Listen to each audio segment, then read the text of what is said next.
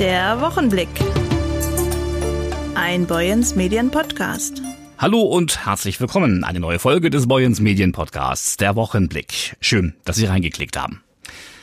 Morgen treffen Schüler auf Ingenieure, Quereinsteiger auf Finanzbeamte und Studenten auf Pflegefachkräfte. Zum Beispiel die Jobs- und Ausbildungsmesse Jobs for Me bietet Berufseinsteigern die Möglichkeit, sich über Jobangebote in der Region zu informieren. Morgen am Sonnabend von 10 bis 15 Uhr in der alten Druckerei von Boyens Medien zwischen dem Wolf-Isebrand-Platz und dem Bahnhof werden Ausbildungsplätze und Ausbildungsinteressenten zusammengebracht.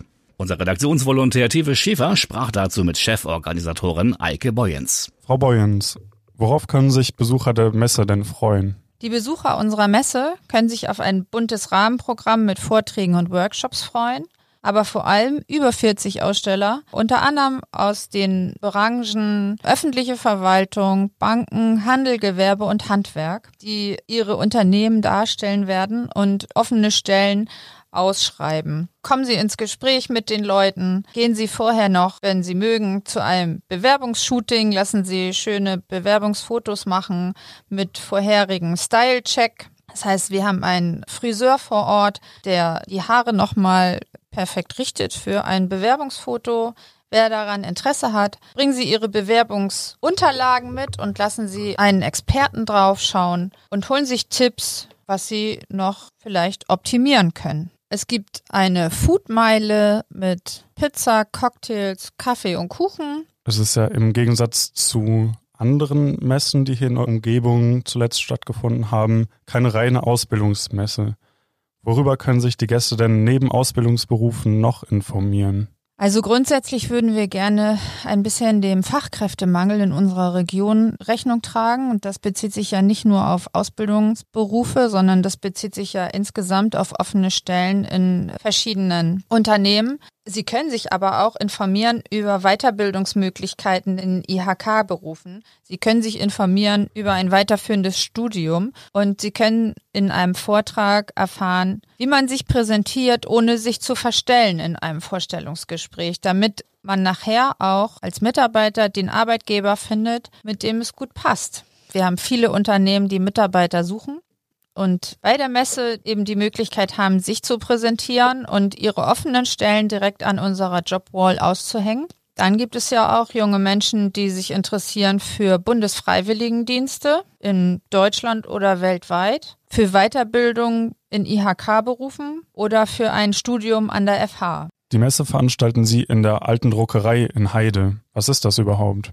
Ja, die alte Druckerei ist eine ehemalige Produktionshalle auf dem Betriebsgelände von Boyens Medien direkt am Bahnhof, die wir zu einer Eventhalle umgebaut haben. Wir haben dort schon mehrere Veranstaltungen durchgeführt, unter anderem große Bälle mit bis zu 600 Personen oder Gottesdienste, speziell auch in der Corona-Zeit, als Abstände eingehalten werden mussten, konnten wir gut darauf reagieren, wie auch unterschiedliche Konzerte, die wir dort schon veranstaltet haben, weil die Akustik sich dafür eignet. Ja, wer Interesse an der Nutzung dieser Halle hat, kann sich gerne jederzeit an uns wenden. Also nochmal Knoten ins Taschentuch. Morgen Jobs for Me, die Ausbildungsmesse in der Eventhalle von Boyens Medien zwischen Bahnhof und Güterstraße in Heide. Vielleicht sehen wir uns ja dort. Es ist eine gute Tradition, dass der Intendant des Schleswig-Holstein Musikfestivals SHMF selbst das regionale Programm des größten Klassikfestivals Deutschlands dem interessierten Publikum vorstellt. Und so geschah es auch am Sonntag wieder. SHMF-Intendant Dr. Christian Kuhnt gab in der vollbesetzten Dithmarsia in Meldorf einen Einblick in den mit 198 Konzerten, fünf Musikfesten auf dem Lande und zwei Kindermusikfesten gespickten Musiksommer im Land zwischen den Meeren. Zehn Veranstaltungen finden allein in Dithmarscher Spielstätten statt. Andreas Kubala hakte im Gespräch mit Intendant Dr. Christian Kuhnt nach. Bis zum Sommer ist das noch ein bisschen hin, aber Sie wollen heute schon die Hörerinnen und Hörer vom Bojens Medien Podcast neugierig machen auf den Festivalsommer 2023. Was erwartet denn das Publikum, vor allem die Dithmarscherinnen und Dithmarscher? Also insgesamt sind es fast 200 Konzerte und natürlich auch eine ganze Menge in Dithmarschen. Und wir bespielen wieder diese schönen Orte, die Kirchen, aber auch unser Biotomatengewächshaus in Wörden ist wieder mit dabei, Brunsbüttel, das Elbe-Forum. Also es ist einmal eine Vielzahl von Orten und auch ganz tolle Programme. Im Mittelpunkt steht Daniel Hope als Porträtkünstler und ich glaube, es ist schon etwas Besonderes. Die Westküste ist besonders gut äh, mit Konzerten von ihm bestückt. Von Husum bis Itzehoe wird er überall spielen. Ist das wirklich etwas Besonderes? Und Sie müssen natürlich auch nochmal die Geschichte erzählen, wie ist es dazu gekommen, dass Daniel Hope Porträtkünstler geworden ist. Er feiert in diesem August seinen 50. Geburtstag und ich wollte eigentlich an seinem Geburtstag ein großes Konzert mit ihm machen, anlässlich dieses Jubiläums. Und er sagte, an diesem Tag geht nicht, denn da verbringe ich die Zeit mit meiner Familie. Aber an allen anderen 364 Tagen ist es möglich. Und daraus wurden jetzt 50 Ereignisse und Sie haben vollkommen recht, sehr viele an der Westküste. Und wir haben ja schon angefangen in Meldorf ähm, mit dem ersten Konzert und jetzt geht es weiter in Husum, in ähm, Heide wird er sein, in Büsum, Brunsbüttel und jeweils mit unterschiedlichen Programmen. Man kann also diesen Ausnahmekünstler in seinem Facettenreichtum auch erleben. Sie nehmen uns auch mit in die Musikmetropole London. Wie ist es dazu gekommen? Hat das auch was mit dem Porträtkünstler zu tun? Oder ist das ein Rückgriff auf die Länderschwerpunkte? Wie kam diese Idee zustande? Also es passt natürlich perfekt, denn Daniel Hope ist zwar in Südafrika geboren, aber in London groß geworden und er ist ein großer Kenner auch der englischen Musikszene. Es hat schon ein bisschen etwas damit zu tun, aber dass wir uns wegbewegt haben von den Komponisten, das ist schon lange geplant und stand auch lange schon fest. Denn die Metropolen geben uns die Möglichkeit, auch die Musik in ihrer Vielfalt abzubilden. Ich sage ja immer, ich bin Intendant des Schleswig-Holstein Musikfestival und nicht des Schleswig-Holstein Klassikfestival. Klassik wird immer einen breiten Raum einnehmen, aber darüber hinaus gibt es so vieles zu entdecken und das ist gerade in London eigentlich ideal. Und das wird auch in Schleswig-Holstein dieses Mal wieder der Fall sein, zum Beispiel auf der Golan Konturwerft, aber auch in Kiel.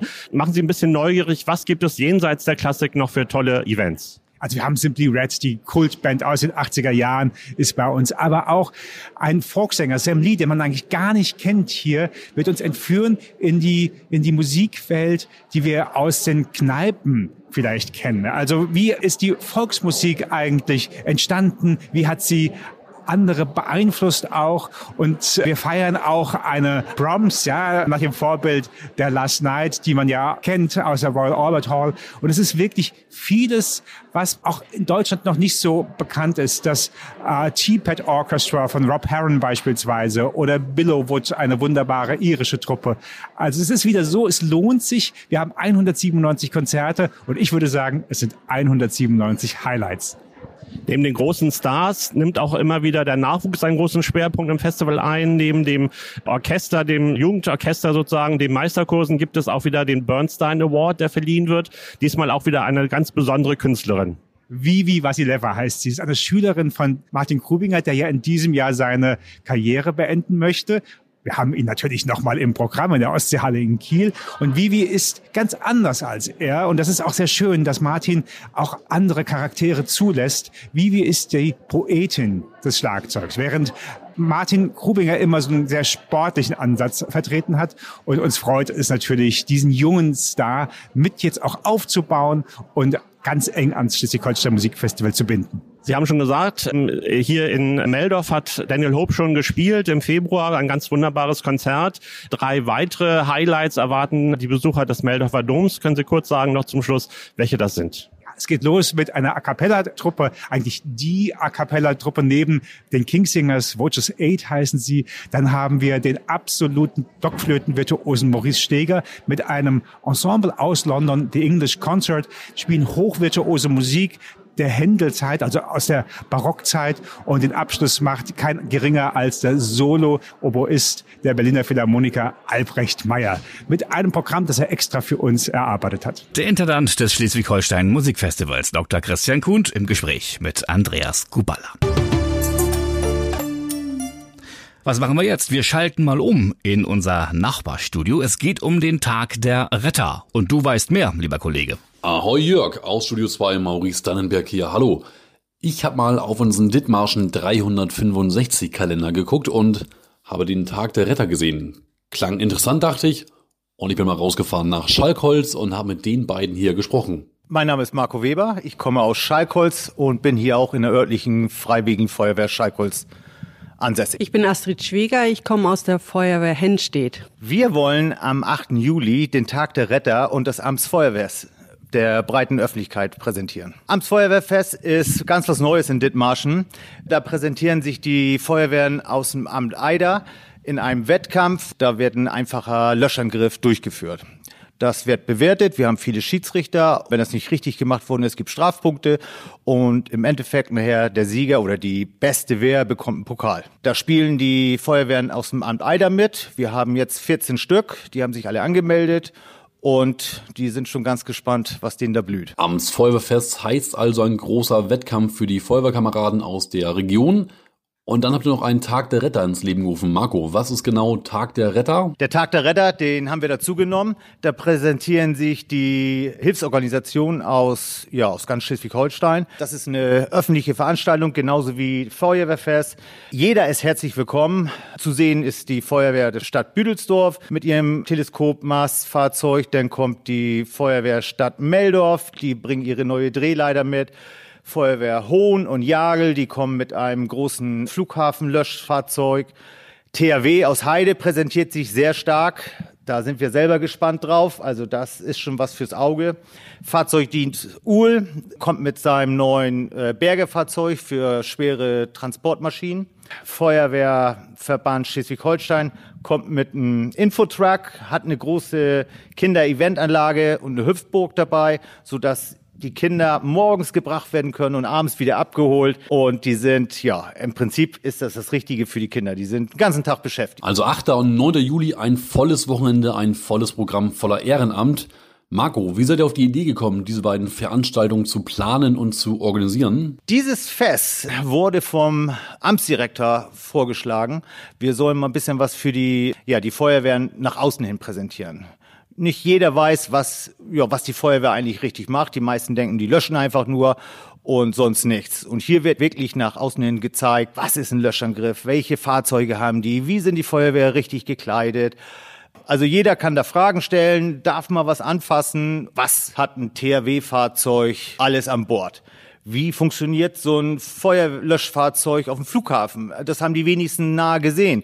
Die dürfen sich da reinsetzen. Die werden vom geschulten Personal informiert und können Fragen stellen. Ja, Marco, eine einzige Frage habe ich auch noch. Wie sieht's aus bei euch mit Nachwuchsförderung? Habt ihr genug Kameraden oder seid ihr doch regelmäßig auf Suche eigentlich? Ein Hintergrund natürlich dieser großen Veranstaltung ist auch neue Mitglieder zu bekommen.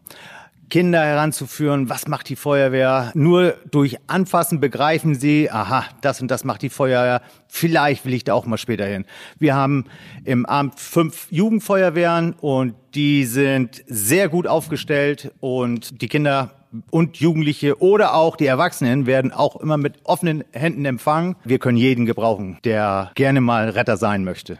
Vielen Dank an Astrid Schwieger und Marco Weber von der Feuerwehr Henstedt und Feuerwehr Schalkholz, die am 8. und 9. Juli das Feuerwehramtsfest und Tag der Retter organisieren und planen an der Markthalle in Telling steht. Und generell ganz wichtig, wer mal Interesse hat an Feuerwehr, DRK, THW, an Ehrenamt, der darf auch so mal gerne reinschnuppern bei den örtlichen Feuerwehren. Die freuen sich mit Sicherheit.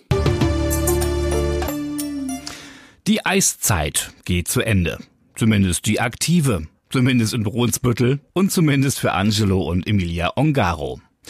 Nach 44 ereignisreichen Jahren in der Schleusenstadt setzt sich das italienische Ehepaar zur Ruhe, hat sein beliebtes Eiscafé Dolomiti in Sichtweite der Schleusen übergeben an Nachfolger. 44 Jahre im Dienste einer Eisdiele gehen zu Ende. Was ist denn das für ein Gefühl, Emilia Ongaro?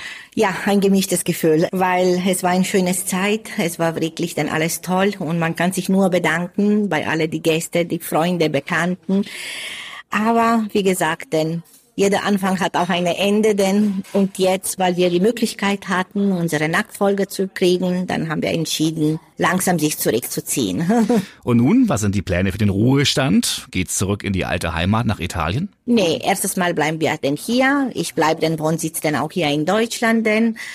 Aber es wird mal hier, mal dort einfach mal die Sommer vielleicht in Italien genießen, ein paar Wochen und dann wieder hierher kommen Aber jetzt ist viel mehr Zeit für Dinge, die vorher überhaupt zeitlich gar nicht möglich waren, denn mit einem Laden ist man ja bekanntermaßen so etwas wie verheiratet, oder? Für mich war wirklich ein Stück von mir. Es war dieses Geschäft und es wird auch bleiben. Hm.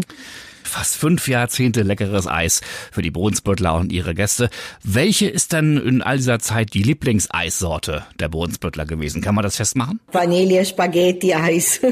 Ich denke mir, das war die wirklich die beliebteste Eis. Aber auch alles anderes. Heiße Waffel und Kaffee und Cappuccino. Doch. Eis geht immer und auch Sie werden weiterhin Eis essen, oder? Auf jeden Fall. Ich möchte mich ganz herzlich bedanken bei alle und mit ein weinende und lachende Auge sage ich Tschüss. Die neuen Betreiber Serena Vittoria und ihr Mann Davide Coletti sind ebenfalls Italiener, stammen aus den Dolomiten. Also geht die Eiszeit dann doch zum Glück weiter. Und das wird alles so weitergeführt, wie wir das gemacht haben. Mein Mann hat weiter die Rezepten, alles übergeben und wie gesagt, es soll alles so weitergehen, wie das vorher war. Denn. Guten Appetit. Und das war er, der Wochenblick, einer ihrer Boyens Medien Podcasts. Die Redaktion hatten heute Maurice Dannenberg, Andreas Guballa, Tewe Schäfer und meine Wenigkeit. Ich bin Jörg Lotze. Wünsche Ihnen jetzt ein tolles Wochenende, egal was Sie machen. Vielleicht sehen wir uns ja, wie gesagt, morgen auf der Boyens Medienmesse Jobs for You ab 10 Uhr in der Eventhalle an der Güterstraße in Heide. Ansonsten bis nächste Woche. Tschüss. Der Wochenblick. Ein Boyens Medien Podcast.